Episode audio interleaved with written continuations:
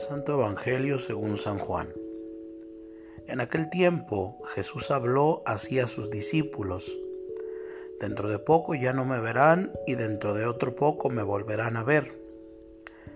Entonces algunos de sus discípulos comentaron entre sí, ¿qué es eso que dice dentro de poco ya no me verán y dentro de otro poco me volverán a ver? ¿Y me voy al Padre? Y decían, ¿qué es ese poco? No sabemos lo que quiere decir. Se dio cuenta Jesús de que querían preguntarle y les dijo, andan preguntando acerca de lo que he dicho. Dentro de poco no me verán y dentro de otro poco me volverán a ver. En verdad, en verdad les digo, que llorarán y se lamentarán, y el mundo se alegrará. Estarán tristes, pero su tristeza se convertirá en alegría. Palabra del Señor.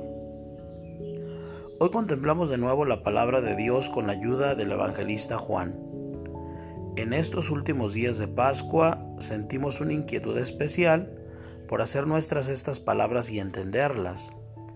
La misma inquietud de los primeros discípulos que se expresa profundamente en las palabras de Jesús concentran la atención de nuestras inquietudes de fe, la búsqueda de Dios en nuestra vida cotidiana.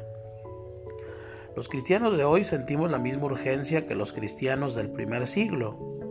Queremos ver a Jesús, necesitamos experimentar su presencia en medio de nosotros para reforzar nuestra fe, esperanza y caridad.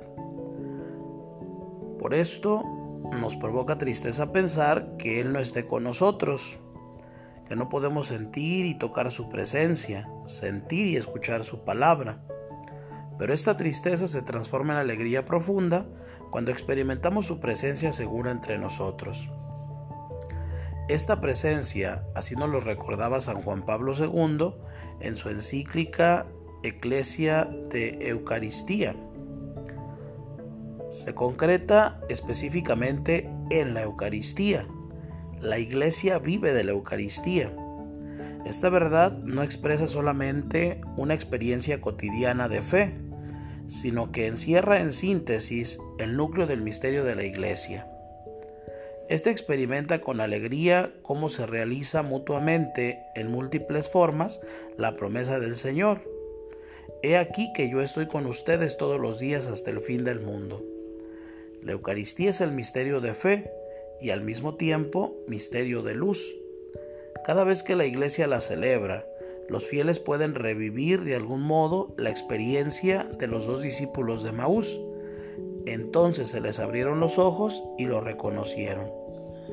Pidamos a Dios una fe profunda, una inquietud constante que se sacie en la fuente eucarística, escuchando y entendiendo la palabra de Dios, comiendo y saciando nuestra hambre en el cuerpo de Cristo que el Espíritu Santo llene de luz nuestra búsqueda de Dios.